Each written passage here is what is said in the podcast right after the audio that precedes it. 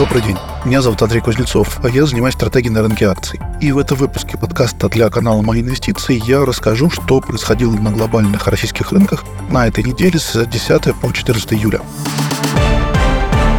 Как водится, начнем с глобальной повестки. На глобальные рынки вернулся оптимизм. Рынки акций выросли, доходности облигаций ощутимо упали. Индекс S&P 500 прибавил 2,5%, доходности тяжелей упали на 30 пунктов почти по всей кривой. И виной всему этому была июньская статистика по инфляции в Штатах. Инфляция упала до 3% год к году. Напомню, что в мае она была 4%. И если смотреть на цифры месяц к месяцу, то картина выглядит даже лучше. Рост цен месяц к месяцу составил 0,2%, и в годовом выражении это чуть больше 2%, уже совсем близко к таргету ФРС. И важно также, что замедление инфляции было фронтальным по всем сегментам. Базовая инфляция замедлилась до 4,8% год к году, а месяц к месяцу составила всего 0,15%. И это как раз эквивалентно 2% годовых, то есть тому же самому таргету ФРС. То есть картинка выглядит так, как будто ФРС уже близка к своей цели, и новых повышений ставок не нужно.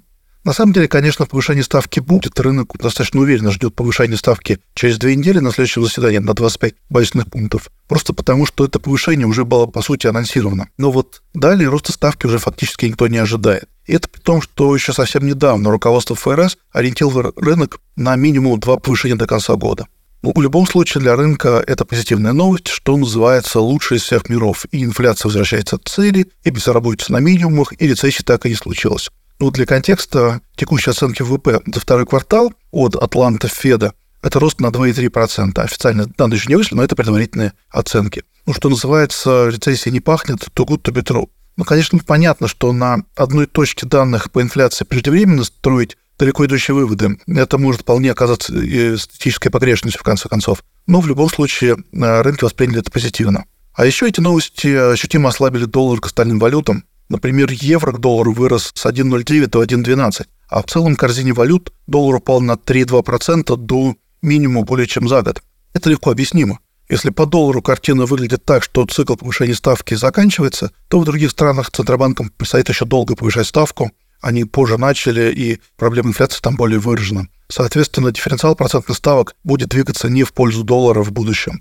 Если на западных рынках все было неплохо, то китайская статистика уже традиционно принесла новую порцию огорчений. Инфляция в Китае в июне оказалась нулевой год году. А в месячном выражении цены и вовсе снизились на 0,2%. И дело тут не только в ценах на энергоносители – Базовая инфляция тоже была близка к нулю, всего 0,4% год к году. А цены производителей уже давно находятся в глубоком минусе, и в июне были минус 5,4% год к году.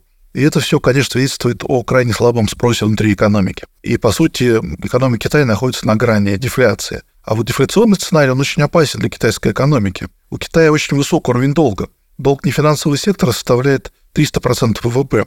И если умеренная инфляция помогает обслуживать долг, то дефляция, наоборот, раздувает реальную стоимость обслуживания долга и сама по себе становится тормозом для роста. Вспомним пример Японии, где дефляция сопровождалась практически нулевым ростом ВВП на протяжении долгого-долгого времени. Также на неделе вышла статистика внешней торговли Китая. И опять разочарование. Экспорт снизился на 12% год к году, а импорт на 7%. То есть внешнеторговая сальдо снизилась. Чувствует себя плохо, очевидно, и внутренний, и внешний спрос. И на этом фоне рынки ждут, что китайское правительство все-таки разработает какую-то программу стимулирования экономики.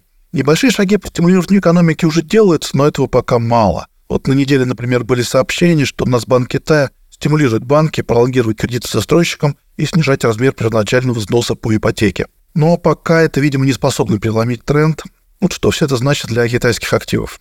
Стимулы могут тактически поддержать рынок акций, а вот для юаня картинка не очень хорошая. Большому счету, чтобы справиться с дефляционным давлением, Китаю нужно вытолкнуть эту дефляционную проблему наружу, снизить стоимость экспорта и поднять стоимость импорта через ослабление юаня. Стимулирование экономики и снижение ставок тоже должны оказать понижательное давление на юань. Но, зная Китай, конечно, можно ожидать, что ослабление валюты будет очень постепенным. Теперь перейдем к российской повестке. Рубль немного укрепился к доллару с 92 до 90, но это в большей степени связано с ослаблением собственного доллара. К евро, например, рубль, наоборот, ослаб, курс двинулся со 100 до 101. Вышла статистика по российской внешней торговле. За второй квартал и она показала, что сальдо текущего счета впервые за долгое время стало отрицательным.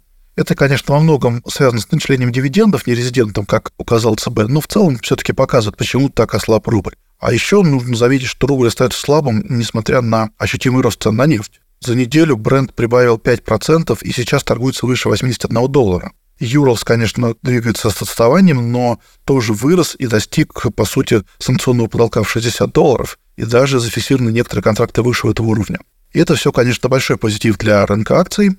Мы сделали определенные расчеты. Вот если поставить текущую нефть и рубль, то прогнозная прибыль по индексу Мосбиржи подрастает на 15%. И в первую очередь, конечно же, апсайт возникает у нефтяников. В целом, на этом фоне индекс за неделю прибавил 2% и достиг 2900 пунктов. И вот на рынке лучше всего себя чувствовали бумаги X5. Они прибавили 12%. По всей видимости, эта акция догоняла магнит, который ощутимо вырос ранее на фоне новостей о выкупе. Ну а сам же «Магнит» на неделе объявил о расширении предложения о выкупе на держателей депозитарных расписок. Компания явно намерена выкупить всех нерезидентов. Также неплохой рост показали акции «Алросы», бумага прибавила 8%. Видимо, в ожидании, что компания возобновит публикацию отчетности. Напомню, что 1 июля истек мораторий на публикацию отчетности для компаний, а для компании горного металлургического сектора это наиболее важно, потому что там наименьшая была прозрачность с операционными результатами. Из наиболее заметных корпоративных новостей было, наверное, объявление выкупа полюса. Компания будет выкупать свои акции до 30% с более чем 30% премией к рынку. Но вот, конечно, то, как устроен этот байбек, вызывает много вопросов удовлетворение заявок на выкуп будет идти не пропорционально, как обычно принято, а по принципу, кто первый принес заявку, того и удовлетворили. А заявку нужно будет принести лично в офис регистратора. Так что далеко не факт, что миноритарии смогут получить хоть какую-то выгоду такого выкупа. Сначала на этой новости бумага подскочила на 15%, но когда инвесторы переварили новость с деталями выкупа, цена вернулась на прежние значения. Сбербанк раскрыл результаты за 6 месяцев по РСБУ. Цифры, как всегда, сильные. Прибыль составила 728 миллиардов рублей, а рентабельность капитала 24,7%. Причем в июне рентабельность была даже выше 26,4%. Но здесь был разовый эффект от продажи европейской дочки и распуска резервов. Акция особо не отреагировала на результат, плюс 2% за неделю, наравне, в общем-то, с индексом. Пожалуй, это все корпоративные новости. В конце концов, уже лето, и новостей происходит не так много. На этом все. Буду рад услышать ваши комментарии в канале. Спасибо за внимание. До свидания.